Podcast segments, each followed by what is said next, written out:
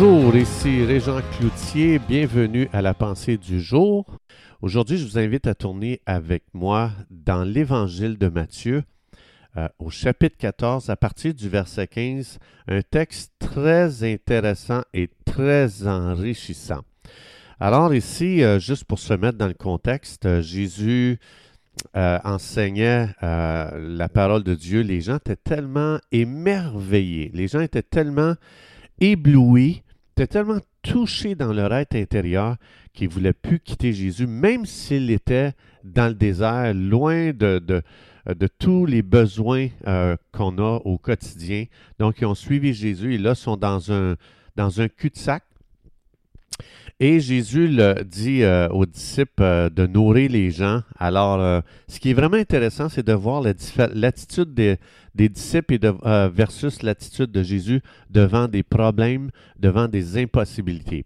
Alors, au chapitre 14, verset 15, ça dit, plus tard dans la, dans la journée, les, les disciples vinrent à Jésus et ils dirent, donc ici, je vais aller dans, dans The Passion Translation, donc je vais traduire simultanément ça dit, les disciples commencent à dire ceci. Ça, c'est très intéressant.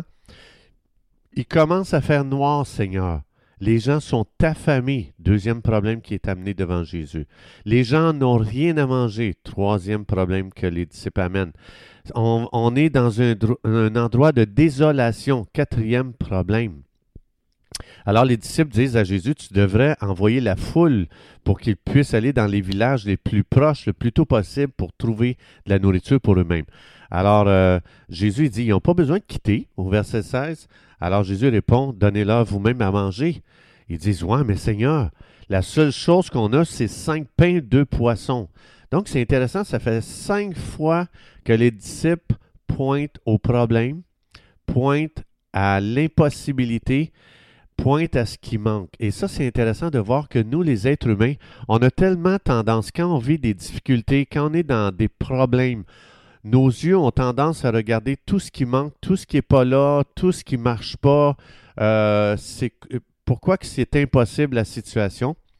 Et ce qui est magnifique, Jésus dit, bon, qu'est-ce que vous avez? OK, cinq pains de poisson. Jésus, ce qu'il fait, c'est qu'il dit, donnez-moi lait. Alors, il amène ça à Jésus. Il amène le, le, ridicule du peu qu'il y a devant le grand besoin qu'il y a.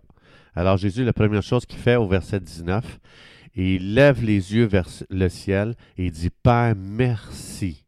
Merci pour le peu que j'ai. OK, là ici je paraphrase. Merci pour le peu devant la foule nombreuse. C'est magnifique. C'est comme si Jésus dit Waouh, Père, c'est le temps de montrer qu'on n'a pas besoin de beaucoup pour que Dieu fasse un miracle. On a besoin de peu pour que Dieu fasse un miracle. Et là, Jésus fait juste rendre grâce. Et puis, il a rompu le pain. Puis les gens, écoute, ils en ont mangé plus que qu'est-ce qu'ils en avaient besoin. Ce qui est intéressant, c'est l'attitude de l'homme versus l'attitude de Jésus. L'homme regarde à ce qui manque, Jésus prend le peu qu'il y a et il commence à rendre grâce. On a vécu une situation assez euh, similaire euh, dernièrement. On avait, euh, c'était le dimanche matin, on avait une pratique pour la louange et il y a beaucoup de choses qui ne marchaient pas. Donc, on avait plein de problèmes, on avait plein de choses. On avait, la, pratique commençait tard, plus tard que d'habitude. Puis, il y avait beaucoup de choses qui ne marchaient pas, puis il fallait régler avant de commencer la pratique. Mais en tout cas, ce qui est vraiment intéressant, c'est que j'avais lu ce texte-là pendant la semaine et le dimanche matin, après qu'on a eu un peu de pratique, pas beaucoup, j'ai partagé ça aux gens. Je dit, regardez, aujourd'hui, on pourrait focaliser sur tout ce qui manque. On n'a pas eu assez de pratique, on n'a pas assez répété les chants, etc. Euh, j'ai dit, mais ce qu'on va faire, c'est qu'on va remercier Dieu pour le peu de pratique qu'on a eu. Donc, on, présente à Dieu avec des actions de grâce le peu qu'on a eu. Alors, merci Seigneur pour le peu de pratique qu'on a eu. Merci pour euh, euh, le peu qu'on a. Alors Seigneur, c'est le temps pour toi de sauter dans la situation puis de faire un miracle. Ce dimanche-là, c'est le dimanche que j'ai eu le plus de commentaires que les gens ont expérimenté la, la, présence de Dieu. Les gens ont été tellement touchés que les gens voulaient continuer la louange. Les gens étaient prêts à, à couper une partie du message juste pour continuer à vivre ce moment dans la présence de Dieu, de goûter, de rester dans cette présence glorieuse où est-ce qu'on se fait bercer par Dieu parce que tu sens la présence de Dieu.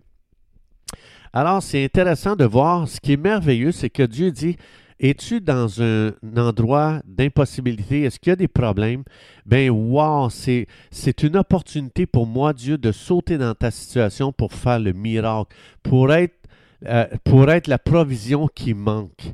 Ne t'inquiète pas de ce que tu manques.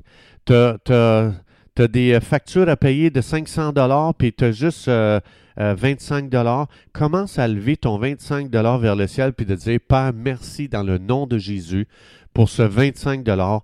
Et Dieu, je te demande de faire un miracle. Je demande que tu multiplies cet argent parce que tu vois le besoin qui est là devant moi et tu vois mes ressources qui ne sont pas à la hauteur des besoins que je dois rencontrer. Père, je te remercie. C'est une belle occasion pour toi, Dieu, de faire un miracle ici aujourd'hui. L'être humain n'aime pas être dans des problèmes. Mais ce que ça veut dire, c'est que l'être humain se prive de voir des miracles. C'est pas qu'il faut sauter, c'est pas qu'il faut courir dans les problèmes.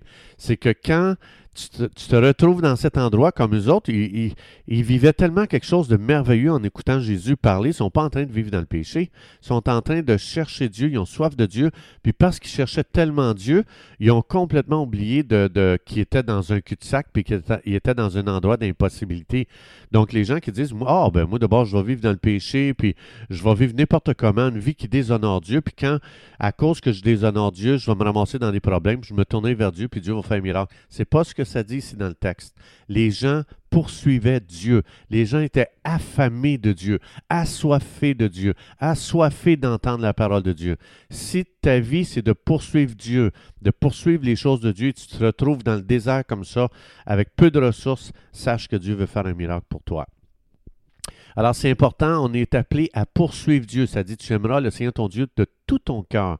Donc, ça ne dit pas tu vas aimer le péché, puis Dieu va, va faire tomber l'argent du ciel. C'est pas ça ici que ça dit.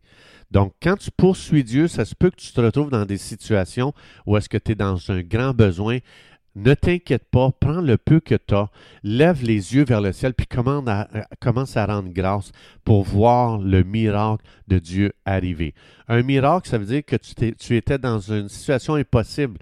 À chaque fois que vous et moi, on est dans des situations impossibles, dans des problèmes, cette plateforme pourvoit à Dieu pour faire un miracle. Dieu ne fera pas un miracle lorsqu'il y a des entrepôts à finir de nourriture. Il n'y a pas de miracle qui se fait là. Le miracle, c'est quand on est dans des impossibilités, dans des grands problèmes. Mais Dieu veut se montrer le Dieu qui pourvoit à nos besoins. Que Dieu vous bénisse abondamment et Dieu voulant, on se retrouve demain.